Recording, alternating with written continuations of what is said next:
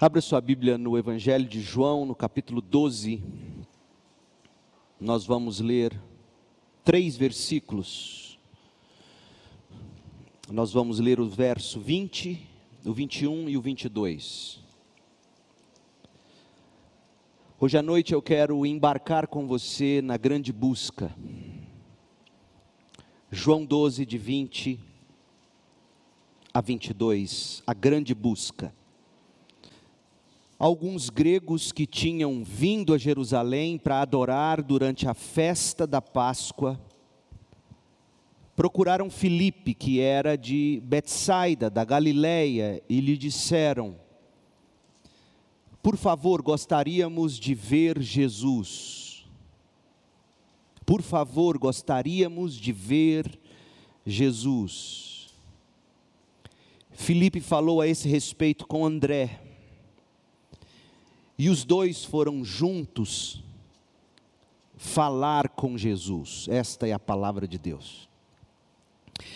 Em setembro de 2015, Nelson Quinalha, professor de fotografia e fotojornalismo da PUC de Campinas, e que também é pesquisador da Unicamp, ele levantou a discussão sobre o papel da imprensa em um artigo para o jornal da PUC, intitulado O Poder da Imagem na Era Digital.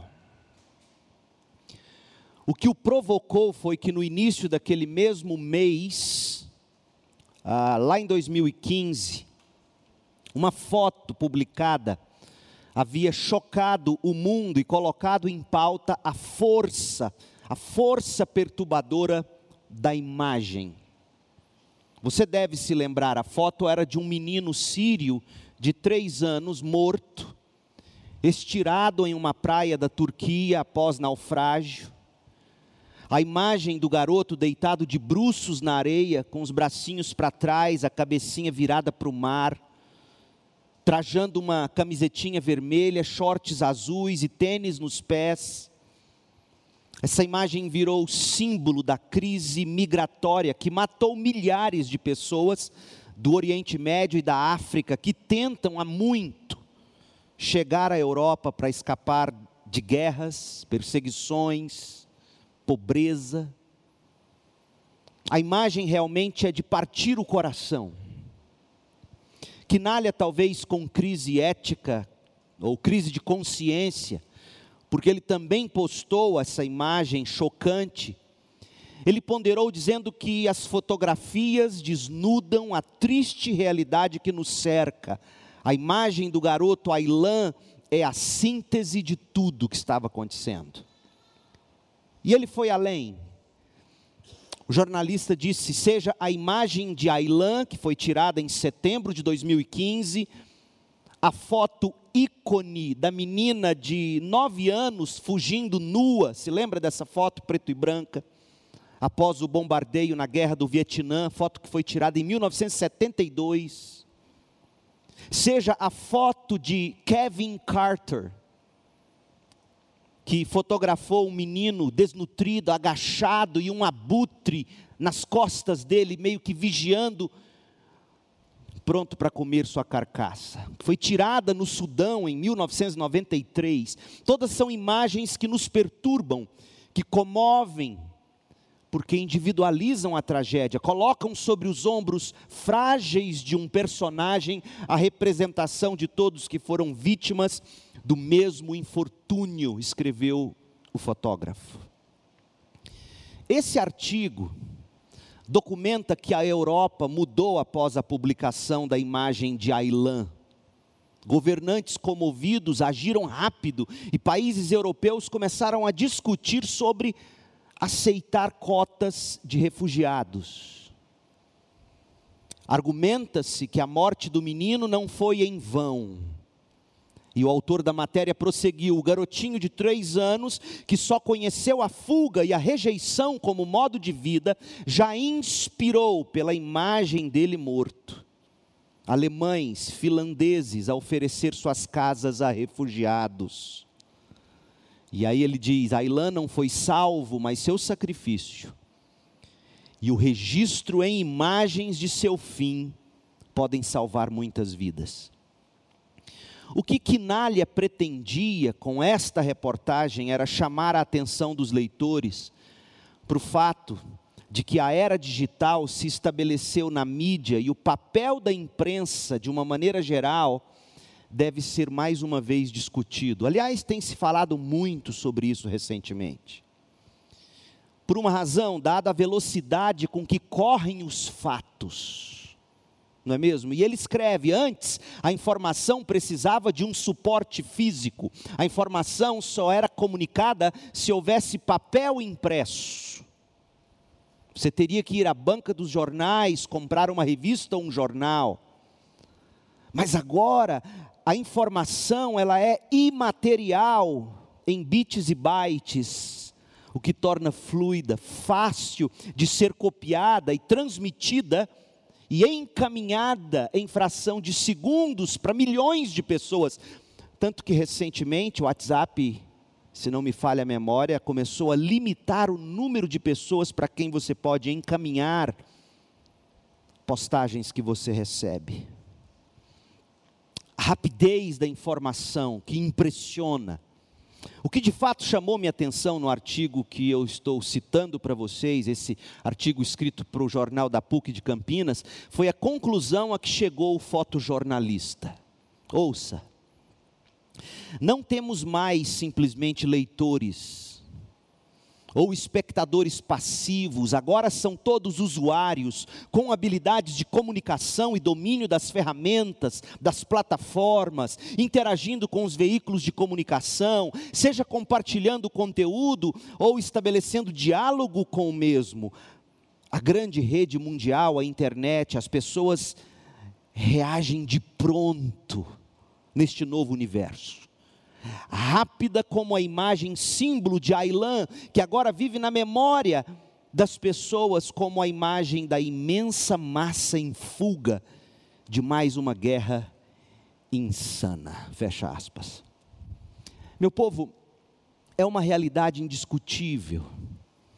O ser humano reage de pronto e rapidamente àquilo com que seus olhos se encantam ou mesmo se espantam, ou, ou ainda se entristecem. O que de alguma forma captura nossas afeições, dirige os nossos olhos, para o bem ou para o mal. É assim que reage a humanidade, buscando ver mais de perto aquilo que de alguma forma fisgou o coração da gente, agitou as afeições da gente, uma vez tendo provado do que viu, as pessoas de alguma maneira respondem com rapidez, dando um like ou um dislike. Repartindo ou compartilhando ou encaminhando em suas redes sociais, elas, elas formam suas opiniões e saem formando opiniões para os outros.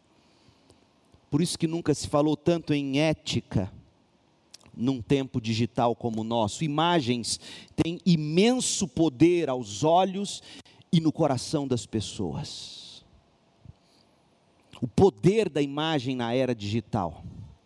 Ao mesmo tempo que nos estimulam, as imagens também nos escravizam, e este é o meu ponto. Quer ver uma coisa? Você sabia que a partir das imagens ou dos conteúdos que você busca, e que você visualiza na internet, seja num tablet, seja num smartphone ou no computador, a partir das imagens que você busca ou visualiza, é possível, através de algoritmos por detrás desses aparatos tecnológicos todo, decifrar você, conhecer você de fato, manipular você. Você sabia disso? Você já teve uma experiência recente entrando em algum site na internet onde te deram a opção, antes de continuar a navegação, de você concordar ou não com as novas normas de privacidade. Yuval Noah Harari é um historiador israelense, professor da Universidade Hebraica de Jerusalém, nome, nome de enorme sucesso recentemente por causa dos livros dele que se tornaram best-sellers. Ele calcula que a soma do controle da biologia humana com o poder digital e da informação resultará no que ele chama de hackeamento da humanidade. Eu não estou fugindo do meu tema. Presta atenção. Presta atenção. Pastor, onde o senhor quer chegar? Presta atenção. Hacker é a pessoa que se dedica com intensidade em comum a conhecer e modificar os aspectos mais internos de dispositivos, programas, redes de computadores. Um hacker entra no seu computador ou no seu telefone ou no seu WhatsApp e faz o estrago que ele pretender. Pergunte ao Orlando essa semana. Eles invadem máquinas, dispositivos, sistemas, com o fim de colher informações ou modificar o conteúdo. Presta atenção, eles colhem informações ou modificam o conteúdo. Pois bem, para esse estudioso israelense, Yuval Noah Harari, o grande risco que hoje as pessoas correm não é o de ter os seus dispositivos hackeados ou invadidos para se roubar ou modificar informação ou qualquer outra coisa. O que deve nos preocupar, ele vai dizer, é o hackeamento do coração, com o fim de se encontrar os desejos que nos movem a fazer as buscas que a gente faz no mundo digital. Ouça o que ele escreveu. Coca-Cola, Amazon, Baidu, Baidu é o motor de busca chinês, equivalente ao Google Chrome, ao Safari, ao Yahoo. Coca-Cola, Amazon, Baidu e o governo estão todos correndo atrás para hackear você, não seu smartphone, não seu computador, nem sua conta bancária. Eles estão numa corrida para hackear você e o seu sistema operacional orgânico. A Bíblia diria, o seu coração. E ele continua: você pode ter ouvido dizer que estamos vivendo numa era de hackeamento de computadores, mas isso não é nem metade da verdade. A verdade é que estamos vivendo na era do hackeamento de humanos. E aí você deve estar se perguntando: como isso é possível? Como é possível uma empresa como Coca-Cola, Amazon, ou seja qual for, hackear ou invadir o meu sistema operacional orgânico, o meu coração. Como é possível? Em linhas gerais, deixa eu te dizer. Através de buscas que a gente faz na internet, os cliques que nós damos, os links ou as páginas que a gente visita, os posts que a gente curte. Ou se você está aqui no seu Instagram e aí você está passando aqui o, o feed de notícias e tal, e aí de repente uma imagem, você para nessa imagem, põe o dedo em cima, corre para lá para ver outras, pronto. Você já se entregou, eles sabem o que está apetecendo você. O simples parar sobre uma imagem, depois de rolar por um tempo, já diz algo para o sistema de busca, para o algoritmo que trabalha por detrás disso. E aí tudo isso é calculado. Às vezes, você já teve essa experiência, conversando sobre algo perto do seu celular, você abre o celular e bum, está lá o negócio do que você conversava. Aí você pode estar tá falando, pronto, é do diabo. Não, não é não. Deixa eu te contar. Foi feito assim, existem mecanismos, pessoas ganham milhões para criar esses algoritmos.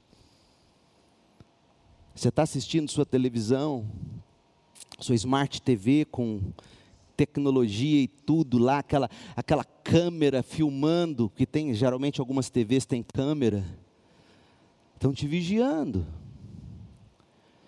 Essa semana eu fiquei doido de impressionado. Recebi um e-mail da Google me dando um relatório dos meus últimos sete dias, onde eu fui, o que eu visitei, o que eu fiz, onde eu parei, Aí você vê aquilo e fala: Poxa, que beleza, olha, a tecnologia é fantástico. Fantástico? Eles sabem cada movimento que nós damos. Agora, eu não estou aqui levantando nenhuma teoria de conspiração. Eu estou sendo racional com você, porque tudo isso é calculado de tal forma a, tra a traçar o nosso perfil, descobrindo as coisas que encantam os nossos olhos as quais a gente busca de todo o coração. Então, da próxima vez que a gente estiver online ou visitando as redes sociais, baseado nas buscas anteriores que nós fizemos, nós vamos ser oferecidos a aquelas coisas que mais apetecem os nossos desejos. E assim, o meu coração e o seu coração terá sido hackeado ou invadido. Harari profetizou, ele disse o seguinte: neste exato momento, algoritmos estão observando você, estão observando aonde você vai, o que você compra, com quem você se encontra logo vão monitorar todos os seus passos, todas as suas respirações, todas as batidas do seu coração, estão se baseando em big data ou grandes dados e no aprendizado de máquina para conhecer você cada vez melhor. E assim que esses algoritmos o conhecerem melhor do que você se conhece, serão capazes de controlar e manipular você e não haverá muito o que fazer você estará vivendo na Matrix, no show de Truman. Afinal, é uma simples questão empírica. Se os algoritmos realmente compreenderem melhor que você, você ou que você está acontecendo dentro de você, se eles compreenderem melhor você a partir de buscas que você faz, ele conclui dizendo: a autoridade passará para eles. Harari, a tese dele é de que não há ser humano livre.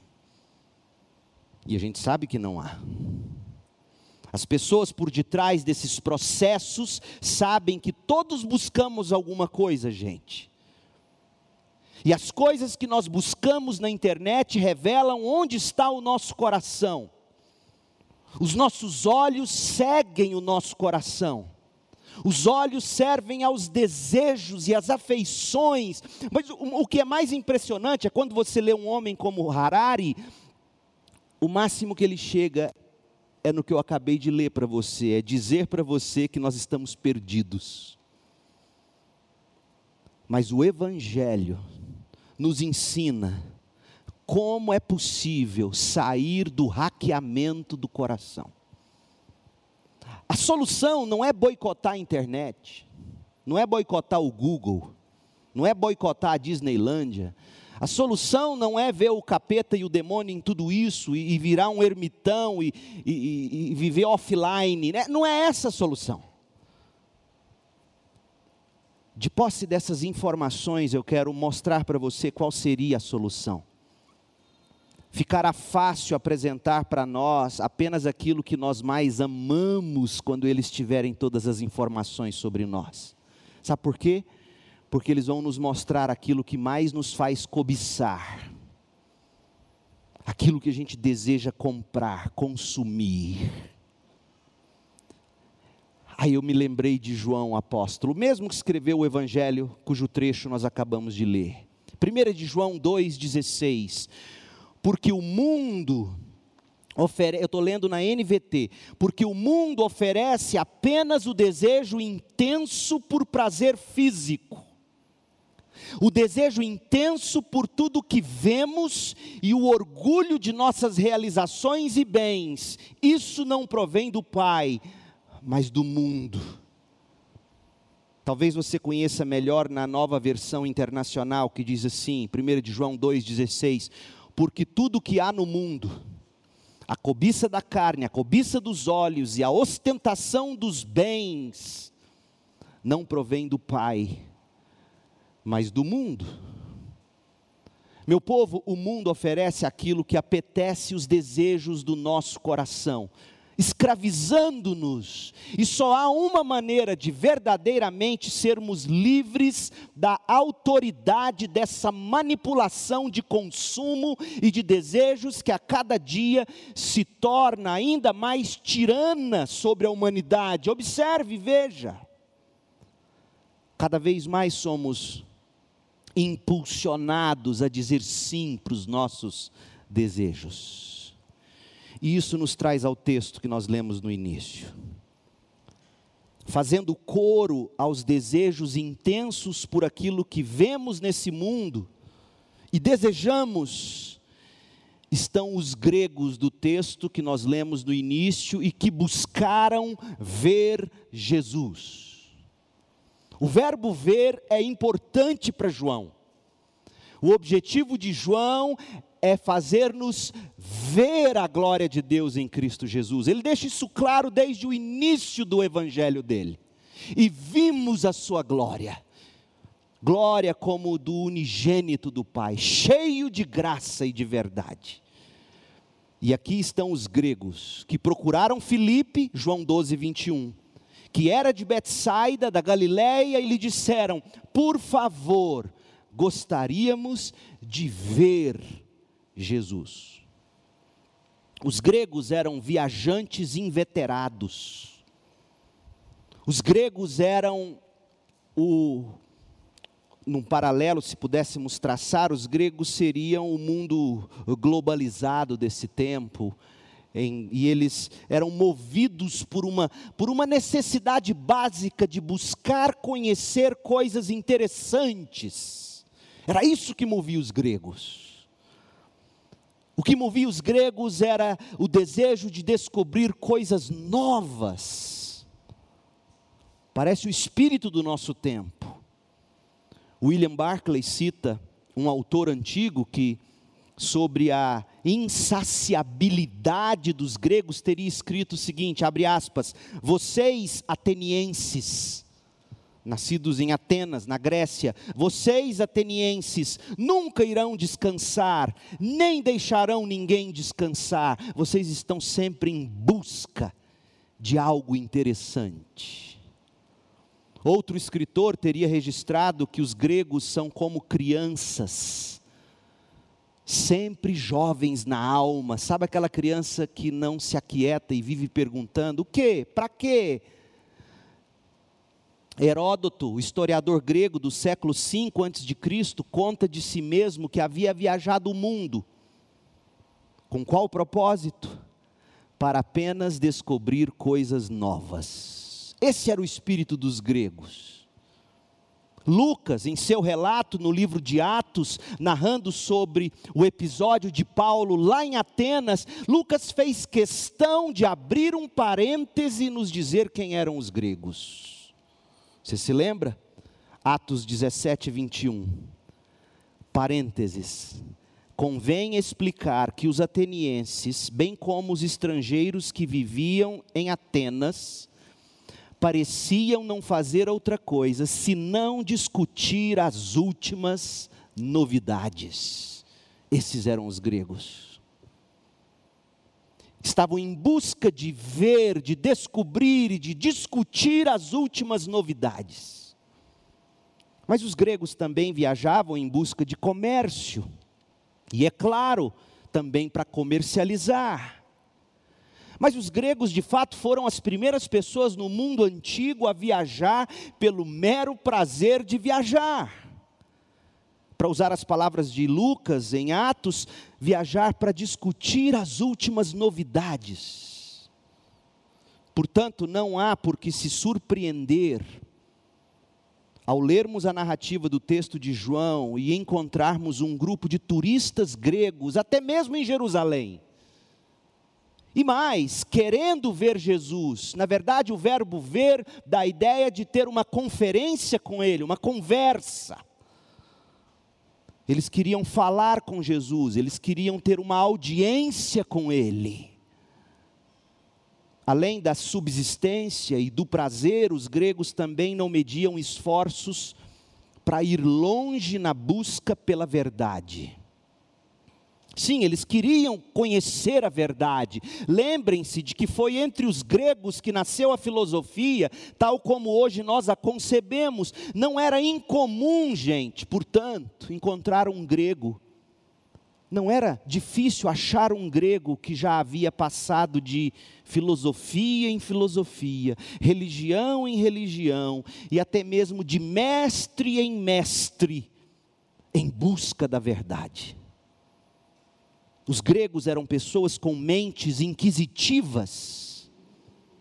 Os gregos eram homens e mulheres de corações ávidos. Pergunta: como esses gregos ouviram falar de Jesus?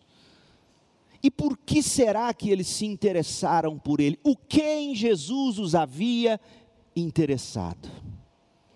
Bem, uma vez na cidade de Jerusalém, pelo simples encanto de descobrir e discutir as últimas novidades, como se diz em Atos 17 e 21, eles queriam discutir as últimas novidades a respeito da adoração dos judeus durante o período, como diz João 12, 20, durante a festa da Páscoa. Aqueles gregos, dentre tantos e tantos outros estrangeiros, eles foram para ver como era a festa da Páscoa dos judeus. E ao entrar em Jerusalém, eles ouviram o burburinho. Ouçam, sobre a ressurreição de um homem. Como assim? Alguém ressurgir dos mortos, eles ouviram o borburinho a respeito da ressurreição de Lázaro, um prato cheio para quem quer ouvir das últimas novidades. Ressurreição de mortos, olha, pelas minhas viagens na Índia, nunca ouvi falar sobre isso. Aqui se fala de um rabino, de um mestre que, que ressuscitou Lázaro. Como nós podemos saber disso? Leia João 12, 17 a 19, que são os versículos que antecedem ao nosso hoje à noite.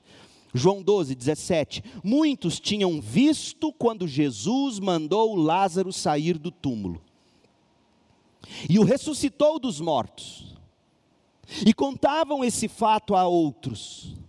Destes, muitos saíram ao encontro de Jesus porque tinham ouvido falar desse sinal da ressurreição. Então os fariseus disseram uns aos outros: Não podemos fazer nada, vejam, todo mundo o segue. Todo mundo quem? Todos de Jerusalém, todos de fora de Jerusalém que vieram para a festa em Jerusalém, todos o seguem. Gente, nós não sabemos exatamente quando ocorreu o incidente que está registrado aqui em João. Porque João não nos dá indicação de tempo. Após o que nós lemos no verso 19, o que se verifica no verso 20, que é o nosso texto, do verso 20 em diante, parece sugerir que alguns dias se passaram entre a ressurreição de Lázaro e este acontecimento. Então, olha o 19. 19 diz assim: Então os fariseus disseram uns aos outros: Não podemos fazer nada. Vejam, todo mundo segue. Verso 20: Alguns gregos que tinham vindo a Jerusalém para adorar durante a festa da Páscoa, procuraram Filipe, que era de Betsaida, da Galiléia, e lhe disseram: Por favor, gostaríamos de ver Jesus. Filipe falou a esse respeito com André, e os dois foram falar juntos com Jesus. Juntando com essa narrativa de João, quando a gente pega essa narrativa e junta com a leitura pura e simples dos outros três evangelhos, não dá para dizer que o episódio com os gregos tenha sido no mesmo dia que Jesus fez a entrada triunfal em Jerusalém. Porque ainda houve isso. Se você ler João 12, a partir do verso 12, você vê que foi a entrada triunfal dele. E naquela ocasião, Marcos 11, verso 11 nos conta, naquele mesmo dia, depois da entrada triunfal, Jesus voltou rapidamente para Betânia. E é provavelmente que no dia seguinte, não dá para saber, mas de acordo com os evangelhos sinóticos, Mateus, Marcos e Lucas, no dia seguinte, a entrada triunfal em Jerusalém, foi o dia que Jesus purificou o templo, o pátio do templo, expulsou os cambistas, os vendedores, que sempre estavam lá prontos para explorar a boa fé do povo. Então, olha quanta coisa, era um prato cheio para os gregos. Quem é esse que entra em Jerusalém montado num jumentinho e as multidões vão aclamá-lo? Quem é esse que no dia seguinte aparece e sai com chicotes derrubando a mesa dos cambistas? Quem é esse sobre quem se fala que ele ressuscitou mortos? Percebe o que estava aguçando o interesse dos gregos? Seja como for, esse é um dos grandes momentos da história porque aqui está o primeiro indício dentro das narrativas dos evangelhos, e antes mesmo da grande comissão ser proferida, aqui está o indício de que o evangelho de Jesus Cristo deve ser difundido por todos os lugares, entre todos os povos e todas as nações, até os confins da terra. E eu vou explicar por quê.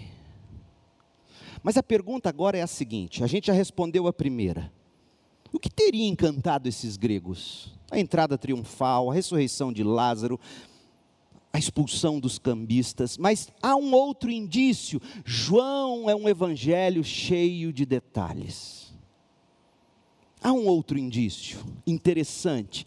Por que os gregos procuraram Filipe? Segundo, por que Filipe procurou André? Se o objetivo era ver Jesus, por que, que eles não foram direto a Jesus? Por que os intermediários? A resposta parece estar no seguinte, e João nos mostra: afinidade. Filipe e André são os únicos com nomes gregos entre os apóstolos. Boi preto conhece boi preto. Nome grego, nome grego, Filipe. Pode ser que Filipe. O nome Filipe vem de Filipos, que significa, literalmente, amante de cavalos. A propósito, imagine os gregos, Filipos, o que teria feito um homem cujo nome é amante de cavalos seguir Jesus? Poderiam ter pensado os gregos.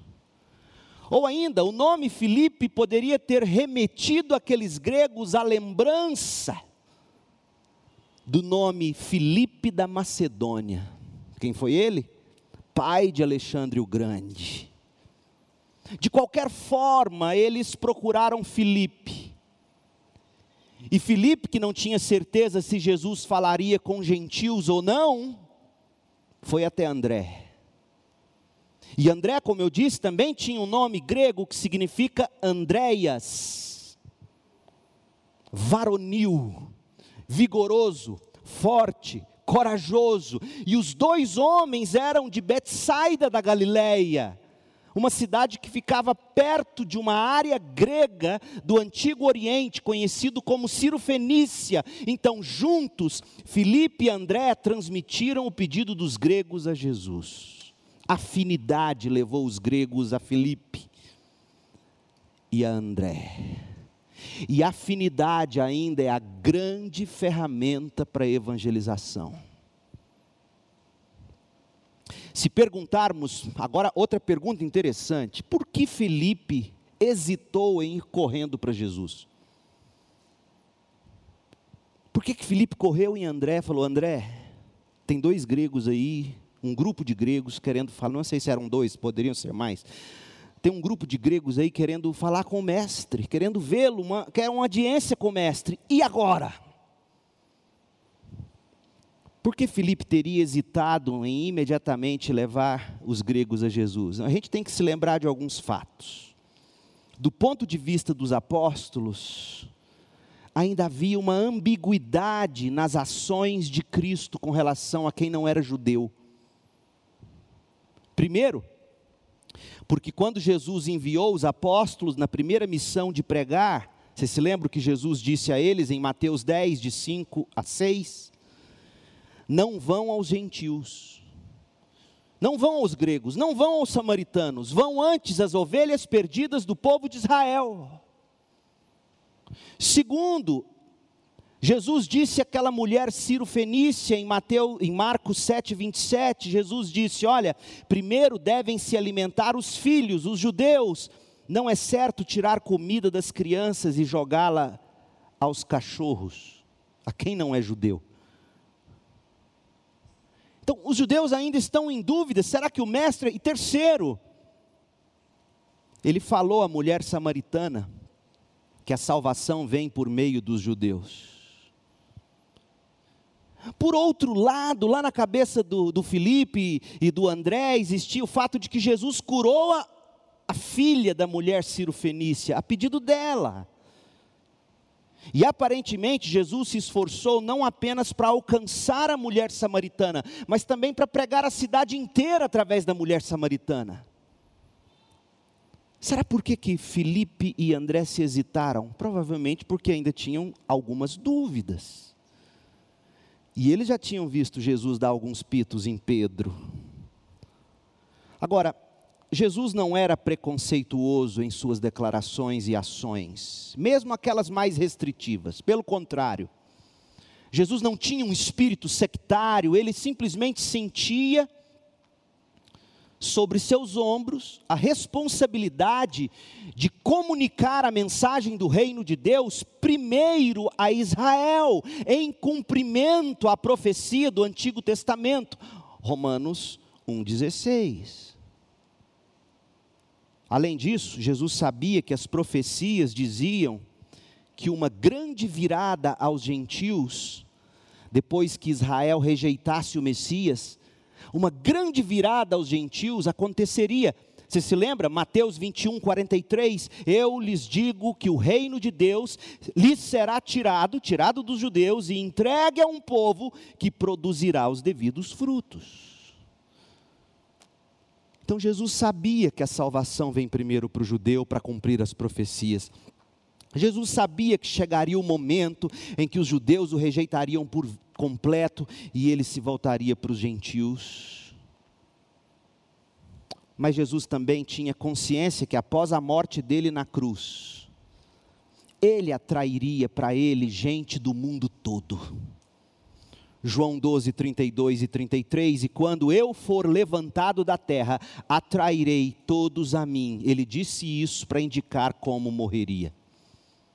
Mas Felipe e André ainda não entendiam tudo o que estava acontecendo. E devem ter debatido o assunto antes de ir falar com Jesus sobre os gregos.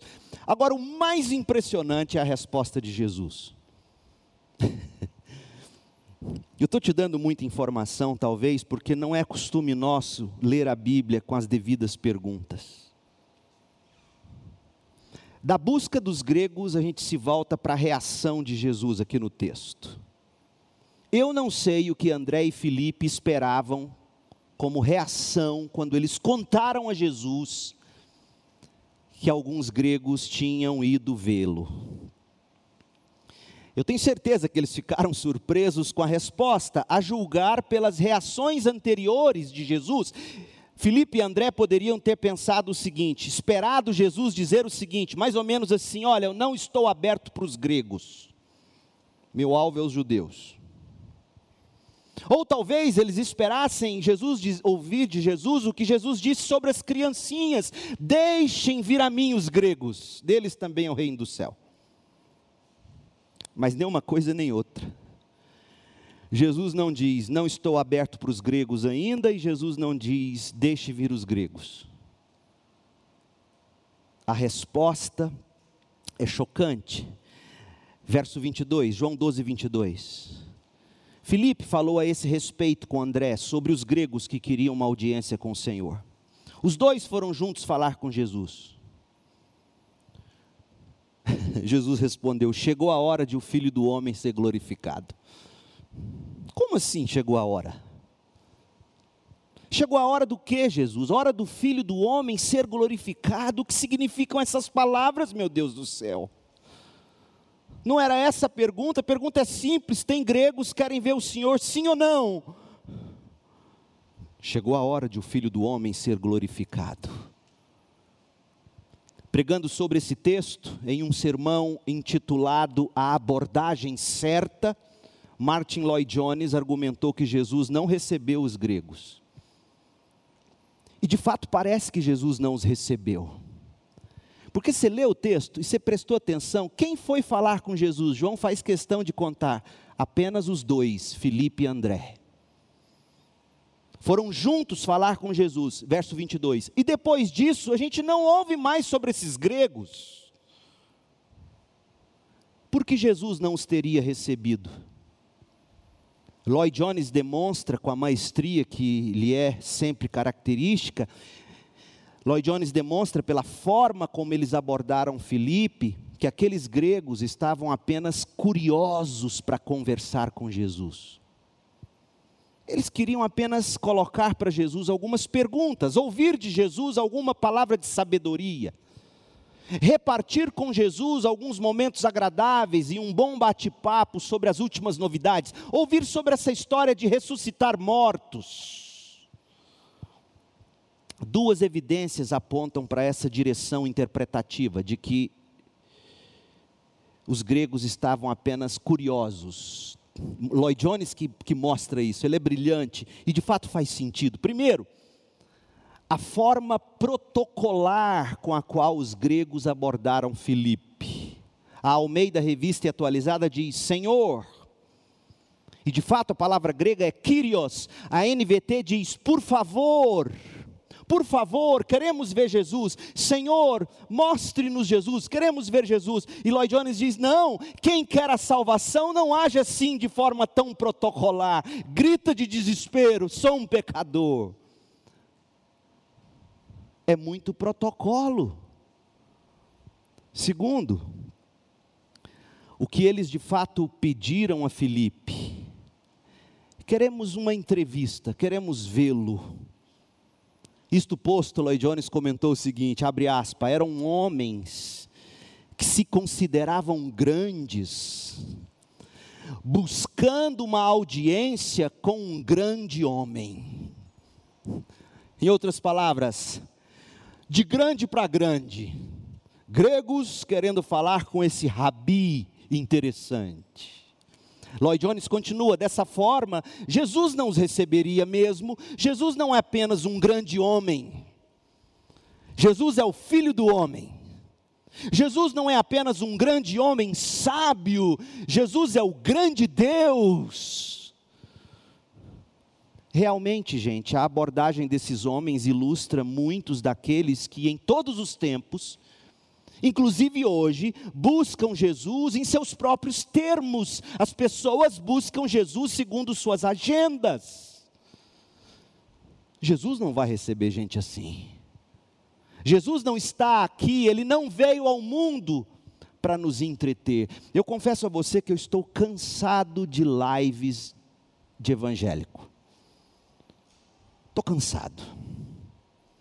Nesse tempo todo de pandemia, se eu fiz uma ou duas, uma eu acho, ou duas, duas, com meu grande amigo Judy Clay e o grupo de jovens da Associação Batista Fluminense no Rio de Janeiro. Sabe por que, que eu estou cansado? Porque falar de Jesus na internet virou talk show. Vamos assistir uma live agora. O que, que o Nicodemos tem a dizer sobre Jesus? Jesus não veio ao mundo para servir de assunto para talk show. Lloyd Jones falou sobre os gregos assim, abre aspas, eles querem algum exemplo de vida, algum ensinamento, alguma ética, ou princípio, quando muito. Querem matar alguma curiosidade, checar as ideias deles com as de Jesus, querem ouvir algo sobre autoafirmação, alguma novidade, ou apenas matar a curiosidade. Eles não querem perdão de pecado, eles querem uma vida mais serena no pecado. Eles vão a Jesus pelas razões erradas e com motivos errados, e quando Jesus não os arranca das águas da enchente de uma vida quebrada pelo pecado, eles não enxergam nada em Jesus e vão embora, correnteza abaixo. Fecha aspas. Qual seria a abordagem certa? Lloyd Jones argumenta. A abordagem certa de quem vai a Jesus é a da humildade do arrependimento, da fé na obra salvadora da vida de Jesus Cristo. Morte, sepultamento, ressurreição. A única maneira de alguém de fato ver Jesus e de Jesus se beneficiar para a salvação é olhando para a cruz. Tanto que na sequência, verso 32 de João 12, ele diz: Os gregos me verão quando eu for levantado da terra. Eu atrairei não só os gregos, mas os goianos. os goianienses. Eu atrairei pessoas do mundo inteiro, porque o nosso ponto de encontro, o meu ponto de encontro com o ser humano, não é para uma mesa de bate-papo, é no Calvário. É na cruz que eu recebo pecadores quebrantados. Homens e mulheres que, em vez de se acharem grandes e com direito de falar com um grande homem, são homens e mulheres que, arrependidos pelos seus pecados, procuram salvação e perdão. Naquele ponto da história, os gregos não puderam ver Jesus. Talvez mais tarde tivessem visto da forma salvadora, com arrependimento e fé no Cristo crucificado e ressurreto. Então, de volta ao texto, a rigor, Jesus não respondeu ao pedido direto dos gregos. Querem ver o Senhor, e aí? Mas Jesus respondeu à situação que o pedido dos gregos representava. Porque no exato momento em que as autoridades judaicas estavam se voltando com mais ímpeto, com mais força contra Jesus, aliás, depois desse texto, Jesus não fala mais em público, no Evangelho de João, só na cruz. Aí virá o capítulo 13, o discurso do cenáculo, ele ali com seus discípulos reunidos, vai vir a crucificação. Mas o que Jesus percebeu com a chegada dos gregos é que, na medida em que os judeus estavam virando as costas para o Messias deles, e dizendo, como disseram no verso 19: Olha, não tem o que fazer, o mundo todo está seguindo ele. E de repente chega André e Felipe dizendo: Olha, gregos vieram te ver. Jesus diz o que disse: A minha hora chegou. É a hora de eu ser levantado na cruz. Israel como um todo estava rejeitando o Messias, ao passo que o mundo todo, gregos inclusive, estavam indo atrás de Jesus. Jesus olhou para aquela cena. E Jesus, é, é, se Jesus fosse um pastor, nessa hora vocês teriam chamado ele de insensível. Porque existem pessoas reais querendo vê-lo e ele nem sequer responde a isso. Ele responde à situação, ele diz: Eu estou vendo que judeus viraram as costas e que gregos estão chegando, a minha hora chegou. Que hora? Calma, nós vamos ver aqui. Jesus responde à situação. Até o momento da abordagem dos gregos, Jesus, você já notou isso nesse evangelho? Até esse momento, Jesus dizia apenas o oposto do que ele diz aqui: a minha hora chegou. Até então, ele dizia apenas assim: a minha hora não chegou. João 2, Jesus no casamento em Caná da Galileia. Acaba o vinho, a mãe vai até ele e diz: Olha, acabou o vinho. E ele responde, João 2,4: Mulher, isso não me diz respeito, minha hora ainda não chegou. Em outras palavras, embora Jesus mais tarde fornecesse mais ou menos entre 80 e 120 litros do melhor vinho, ele estava dizendo: Eu não vim para fazer milagres a minha hora ainda não chegou. Eu não quero ser conhecido como um milagreiro público. Eu não vim para ser exaltado por multiplicar água em vinho. A minha hora não chegou. Eu faço isso e faço isso, e nós já estudamos isso no Evangelho, para apontar para a minha obra na cruz.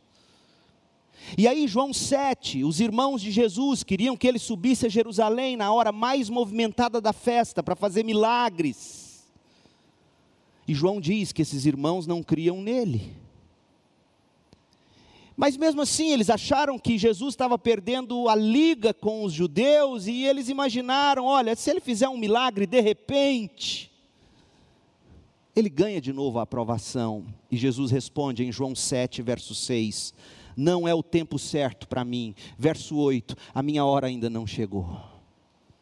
Não havia chegado a hora da morte e ressurreição.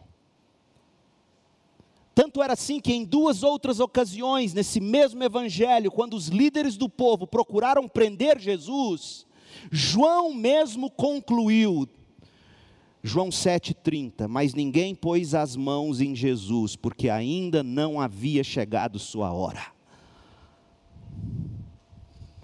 Ao longo dos três anos do ministério público de Jesus, essa foi a tônica dos discursos de Jesus. A hora ainda não chegou, mas agora mudou. Antes ele dizia: Minha hora ainda não chegou. Agora ele diz: Chegou a minha hora. O que que mudou? A vinda dos gregos mudou a situação. Qual era o significado dos gregos? Como a gente já viu, eles eram um sinal de que o ponto de virada havia chegado. E como resultado desse ponto de virada, a salvação agora seria oferecida também a mim e a você que não somos judeus. Na verdade, seria o início da proclamação do Evangelho a todo mundo. A minha hora chegou. E eu me lembro de João 1, versos 11 e 12: Veio para o seu próprio povo, eles o rejeitaram, mas a todos que creram nele e o aceitaram, ele deu o direito de se tornarem filhos de Deus. Os judeus estavam rejeitando o seu Messias, João 11, 57. Enquanto eles assistiam o mundo todo começando a ir até Jesus, João 12, 19 e de fato, até os gregos estavam indo atrás de Jesus, João 12, de 20 a 22. Sua hora havia chegado, João 12, 23. Mas que hora era essa que havia chegado? João 12, 23. Veja comigo. A hora de o filho do homem ser glorificado chegou. Esse texto nos mostra duas maneiras pelas quais Cristo é glorificado. Duas. Primeiro, quando se abre as portas da salvação para pessoas de todo o mundo entrar. Segundo, quando se anuncia o poder da cruz para salvar. Vamos lá, veja. Tão logo Jesus ouviu a respeito da visita dos gregos, independentemente do que os levava até Jesus, a resposta de Jesus foi brilhante. E eu posso imaginar a cara de Felipe e André sem entender. Porque afinal ele só queria ouvir sim ou não. Recebo ou não recebo? E Jesus diz: a minha hora chegou, o filho do homem será glorificado. Lê, vamos ler o texto? Olha a sequência, olha o fluir do texto. João 12, 20 a 23. Alguns gregos que tinham vindo a Jerusalém para adorar durante a festa da Páscoa, procuraram Filipe. Por quê? Por causa do nome grego. Que era de Betsaida. Por quê? Uma cidade próxima dos gregos, da Galileia. E lhe disseram: Kyrios a NVT errou na tradução, não é por favor, é Kyrios, Senhor, Senhor com S minúsculo. Gostaríamos de ver Jesus. Filipe falou a esse respeito com André, que também era de nome grego. E os dois, os dois, os gregos ficaram, os dois foram juntos falar com Jesus. Jesus respondeu: Chegou a hora de o filho do homem ser glorificado. Eu aprendo desta palavra de Jesus que Cristo é glorificado quando a gente abre caminho para as pessoas chegarem até Ele. Alguns gregos, olha a conexão, alguns gregos, verso 20, procuraram Filipe, verso 21, leve-nos a Jesus, verso 21, e Jesus diz: Chegou a hora de o filho do homem ser glorificado. Eu pergunto a você: você quer glorificar Jesus na sua vida? Esse deve ser o maior desejo de todo cristão. A primeira forma de você, forma concreta de você glorificar Jesus é levar pessoas a Jesus. É Jesus que está dizendo isso. Faça discípulos de Jesus. A glória de Cristo consiste em se abrir cada vez mais a porta do Evangelho. O Evangelho, aliás, é a chave do reino de Deus de forma tal que no final homens e mulheres de todos os lugares sejam membros da família espiritual. O mesmo João que nos deu este evangelho escreveu um belíssimo cântico em Apocalipse 5 de 9 a 10. Vamos ler? Abra lá. Apocalipse 5 de 9 a 10. Tu és digno o Cristo, de receber o livro e abrir os selos e lê-lo, pois foste sacrificado e com teu sangue compraste para Deus pessoas de toda tribo, língua, povo e nação, tu fizeste delas um reino de sacerdotes para o nosso Deus, e elas reinarão sobre a terra. Meu povo, se você deseja ver Jesus Cristo glorificado, procure ajudar outros a encontrá-lo. Leve-os a Jesus.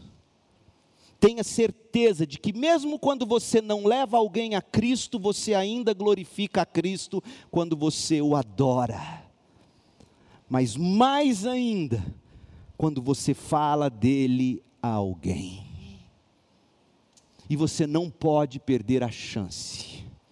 Saí do culto, passei num supermercado aqui pertinho para comprar um extrato de tomate, porque eu queria fazer um molho de cebola com extrato de tomate, delícia, para jogar em cima do bife. Eu estraguei o bife da Cris, no fim não ficou tão bom. Mas passei lá, comprei. E o extrato de tomate que eu escolhi foi um com um copo do Flamengo, porque a Bela torce para o Flamengo. Eu falei, eu quero dar o copo para ela. Tinha um rapaz do meu lado repondo o estoque. E ele entrou na conversa e disse: do Corinthians é melhor. Falei, pronto. Duplamente perdido. Adivinha no que deu a conversa? Em Cristo. Um copo de extrato de tomate do Flamengo na mão e Jesus no coração daquele moço. Veio de São Paulo, morou em São Paulo a vida inteira, capital, criado lá. Se deu mal, foi morar na Fundação Casa por algum tempo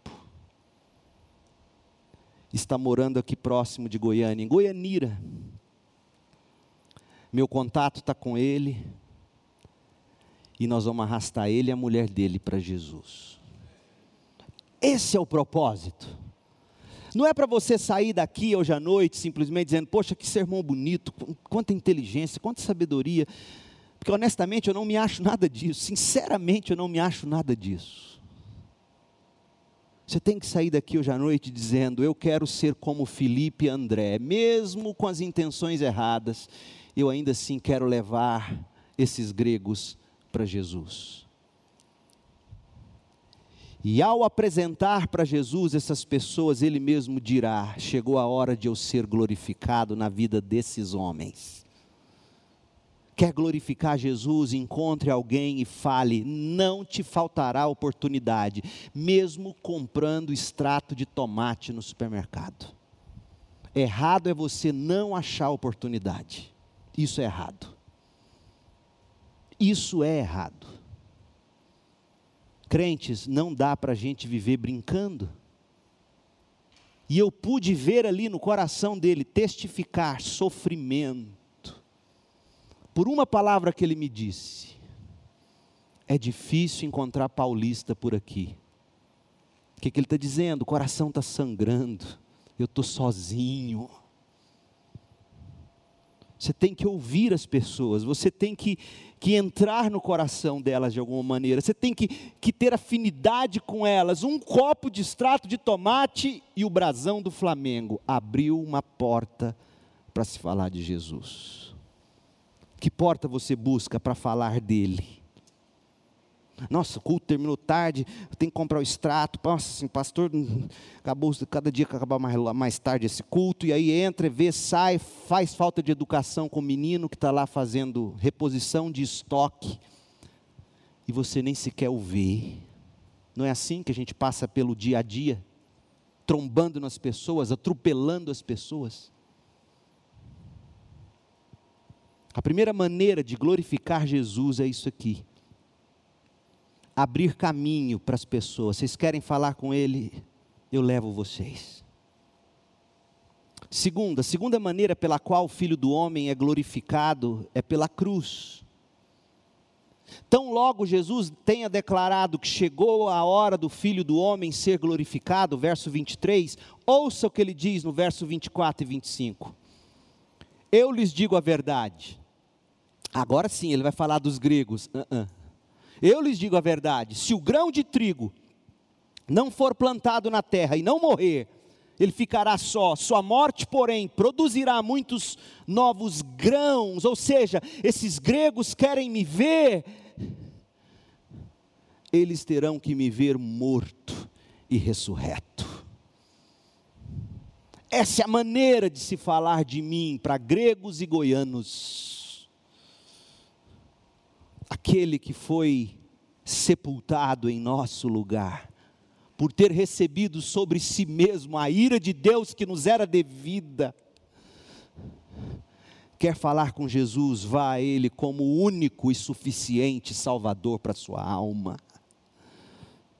A hora de o Filho do Homem ser glorificado é na cruz, é ali no nosso lugar. E aí ele diz no verso 25: quem ama a sua vida neste mundo vai perder, vai perder a vida. Agora, quem odeia sua vida nesse mundo vai conservá-la por toda a eternidade. E eu me pergunto se você percebeu o que Jesus acabou de dizer, não tanto quanto ao significado das palavras dele para a vida prática dos crentes. Nós voltaremos a esses versículos, Deus permitindo, semana que vem. Mas sobre o que Jesus falou sobre si mesmo. Jesus está dizendo que só morrendo ele seria capaz de salvar aqueles gregos, que era o que de fato eles precisavam de salvação.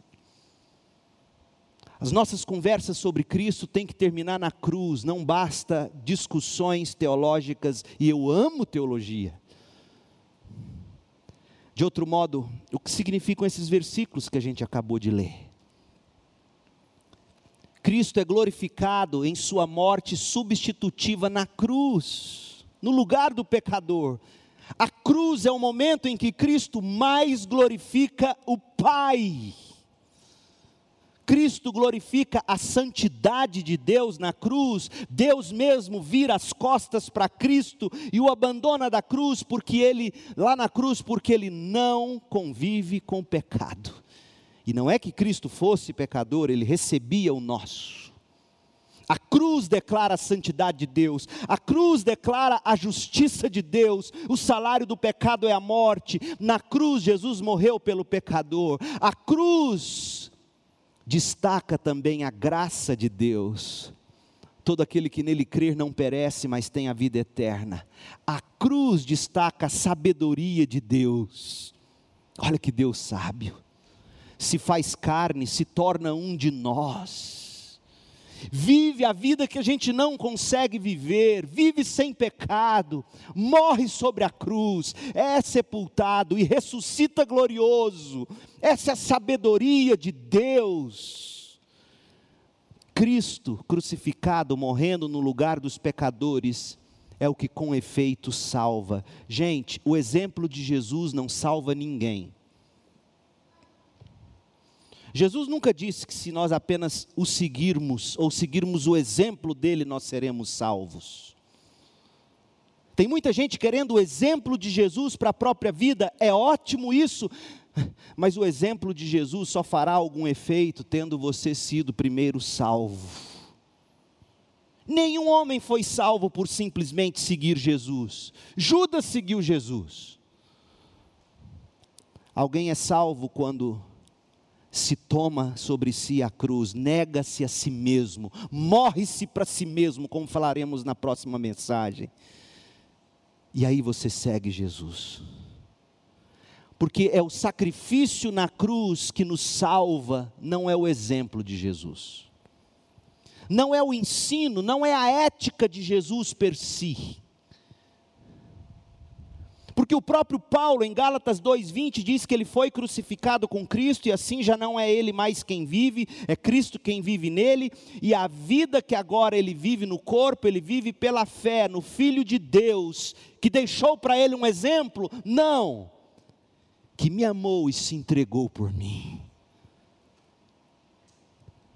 Não é o exemplo, não é a ética que salva, é a cruz. E aqui está a glória de Cristo, que Ele morreu por nós. E é nisto, e acima de tudo, que ele deve ser glorificado. Então você vai glorificar a Jesus, você quer. A melhor maneira é de você vir a Ele com fé para recebê-lo como seu Senhor e Salvador, que foi morto, morto como propiciação pelo seu pecado, e ressuscitou vitorioso. Ou ainda, se você já o conhece como seu Senhor e Salvador, como seu substituto, você vai glorificá-lo vivendo para Ele, seguindo o exemplo dele e levando outras pessoas a Jesus. O que, que você está buscando? Todos nós buscamos algo. No decorrer das fases da vida, nós passamos por vários ciclos de busca. Sabe qual é um dos primeiros, se não o primeiro instinto do bebê recém-nascido? É buscar o peito da mãe para se alimentar. Esse impulso de sobrevivência é chamado de reflexo de sucção. Faz parte do conglomerado neurológico colocado em nós pelo próprio Deus Criador. E que ajuda a criança a se integrar normalmente ao mundo que cerca ela. Então a gente nasce buscando, nasce buscando saciar a fome a gente vive a vida buscando, buscando sentido, buscando paz, buscando alegria. E a gente morre buscando, buscando alguma certeza para a vida após a morte. E de que tudo ficará bem conosco e com aqueles que ficarão. O que, você está buscando? Em que você busca sentido? Aonde você recorre quando lhe falta esperança? Onde você busca paz? Onde você busca alegria? Como você busca aliviar suas culpas? Os gregos buscaram Jesus por curiosidade, ao que tudo indica. Mas naquele momento o Senhor pintou o único cenário possível para nossa salvação e plena satisfação, que é contemplar a glória do Filho do Homem, a glória de Cristo, Filho eterno de Deus, crucificado. Essa é a nossa única esperança. Olhe para Jesus. Veja a glória de Deus estampada em Jesus, especialmente lá na cruz. Receba Jesus e glorifique o nome dEle, regozijando-se em tudo que Ele é, levando outros para Ele. A grande busca do ser humano se resume em Cristo. A sua busca tem que terminar aqui, em Cristo. Volte seus olhos para Ele, encante seus olhos com Ele. Yuval Noah Harari, que a gente citou no início, diz que nós vivemos num momento onde as pessoas cada vez mais hackeiam, sequestram nosso coração. É verdade. Meu povo, e a única maneira de nós nos vermos livres do poder das imagens que nos escravizam e nos impulsionam, a única maneira é substituindo essa paixão pecaminosa por um prazer superior. Não tem outro jeito. Não adianta eu ficar aqui pintando para você o mundo mal, dizendo quanto o mundo é mal, quanto o diabo não presta, o quanto você e eu somos miseráveis. Não adianta nada disso. Se eu não mostrar para você algo que seja mais encantador do que esse mundo, e só há uma coisa: Cristo. A sabedoria de Deus, a propiciação pelos nossos pecados, o substituto, o Cordeiro de Deus que tira o pecado do mundo, o caminho, a verdade, a vida, a água da vida. Quando você olha para Cristo e diz: Senhor, eu o quero como meu Senhor e Salvador. Eu quero desejá-lo mais do que o próprio ar que eu respiro. Essa é a única maneira eficaz de matar o nosso próprio pecado. É pelo poder superior, de um prazer superior ao prazer do pecado. Meu povo, a escravidão ao pecado, ela é quebrada por uma atração mais forte, uma alegria mais irresistível, Jesus Cristo. E este crucificado, venha para Jesus hoje. Faça como os gregos eu quero ver Jesus. E eu tentei da melhor maneira que pude pintar para você Cristo, a sabedoria de Deus, morto na cruz, sepultado e ressurreto vitorioso. Se você deposita nele a sua fé e a sua esperança, você recebe perdão e salvação. Deus permitindo, na semana que vem a gente volta a esses textos, para ver o significado, a implicação dessa lógica de Jesus para a nossa vida. O que significa, uma vez que eu vi, contemplei, recebi o Cristo, morto e ressurreto, como é que eu devo viver minha vida? Vamos orar. Pai, em nome de Jesus, que o Senhor mesmo pegue esses cinco pães e dois peixinhos e mate a nossa fome de Cristo. Que o Senhor mesmo possa produzir em nós encanto por Jesus. Que o Senhor mesmo nos convença do pecado, da justiça e do juízo, nos mostre o quanto tantas vezes somos como aqueles gregos. Queremos Jesus por ser uma novidade. Livra-nos de tratar Jesus como assunto de live e talk shows. Seja Cristo nosso Cordeiro, que tira o pecado do mundo, seja Cristo nosso prazer, a nossa paixão, a nossa devoção. Seja Cristo a bússola do nosso coração, seja Cristo o sorriso da nossa alma, seja Cristo o nosso prazer.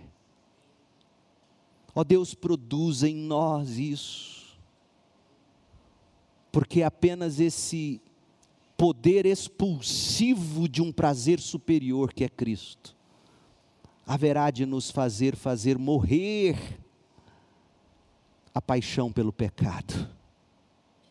Ó oh Deus, e esse mundo é astuto como a serpente. Hackeia o nosso coração de todas as formas e gostamos disso. O pior é isso, Pai.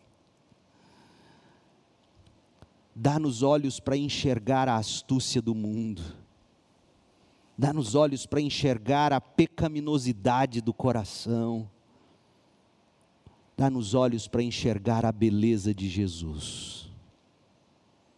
No nome de quem nós oramos. Amém. Deus te abençoe com graça e paz.